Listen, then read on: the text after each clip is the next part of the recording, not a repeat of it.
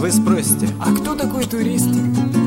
И я отвечу, ничего не скрою Турист души, ребенок и артист Которому не хочется покою А хочется лишь лазать по горам рам, рам, рам, Да с рюкзаком таскаться за плечами чами, чами.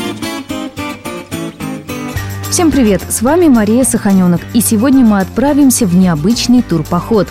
Но прежде я должна задать вам один вопрос. Верите ли вы в легенды?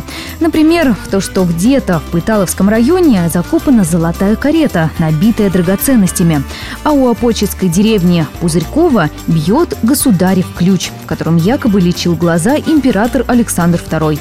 Конечно, скептики заявят, что все это сказки, но ради увлекательного путешествия мы готовы поверить даже байкам.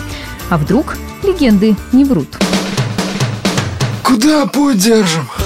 Для начала отправимся в Лакнянский район. Вообще, само происхождение Локни опутано легендами. Министр путей сообщения пришел с чертежами к Николаю II и сказал, что железнодорожный путь должен соединять Петербург и юг страны. Царь приложил на карту палец, указав, в каком направлении нужно строить. На месте, где сейчас стоит город, получилась загогулинка от сгиба царского перста. Скажете, чушь? А почему тогда от Петербурга железнодорожные ветки идут ровно и только в Локне делают непонятные повороты? Своими глазами.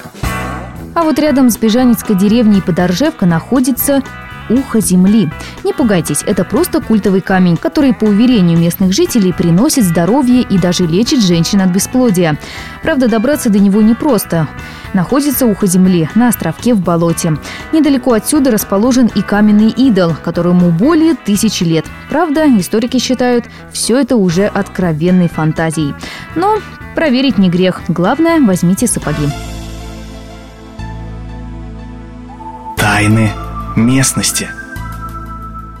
В Апочетском районе большинство легенд связано с ушедшими под землю церквями. Слово местному краеведу Александру Кондратене недалеко от города Опочки был такой погост Жадро. Там была церковь Воскресения. Она была построена еще в конце 17 века помещиком Петром Матвеевичем Херасковым.